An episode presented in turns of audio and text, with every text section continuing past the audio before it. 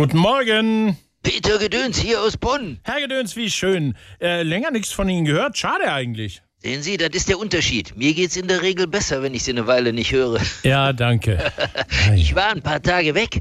Das lasse ich aber demnächst. Aha, wo waren Sie denn? Sag ich nicht. Sie waren also in Sag ich nicht. Das soll ja schön sein. Wie sind Sie denn da hingekommen? Mit geht dich nix an, Airlines. Ja, toll. Und wie lang waren Sie weg? Ja, eigentlich nur fünf Tage, aber jetzt bin ich schon seit drei Tagen am Bewerten. Was? Naja, am Bewerten, du Schwamm. Das ist doch die Pest. Wenn Sie heutzutage einen Flug buchen oder eine Busfahrt oder ein Hotel oder ein Lokal, da bist du drei Tage unterwegs und danach wirst du aber drei Wochen lang bombardiert mit E-Mails. Ja, das ist leider wahr, Herr Gedöns. Auf einer Skala von 1 bis 10, wie fanden Sie die durchgelegenen Betten in unserem Hotel? Wie hat Ihnen der Schimmel in der Dusche gefallen und all so ein Dreck? Naja, Herr Gedöns, immer mehr Menschen schauen halt in solche Bewertungsportale für Hotels oder Restaurants. Äh, Sind die deshalb wichtig? Wissen Sie, wie viel Zeit das kostet? Außerdem wollen die doch nur meine Daten, um mich mit dem nächsten Werbedreck zuzumüllen. Ja, da ist was dran. Die von Geht dich nichts an Airlines wollen wissen, wie wohl ich mich an Bord gefühlt habe. Na, wie wohl fühlt man sich wohl, wenn man dreieinhalb Stunden zusammengeschnürt wie eine Paketbombe auf dem Sitz hockt und fünf Euro für einen lauwarmen Kaffee im Pappbecher zahlt, hä? Ja, gut. Kommen wir jetzt vielleicht mal zu den positiven Dingen. Was haben Sie denn sonst so erlebt?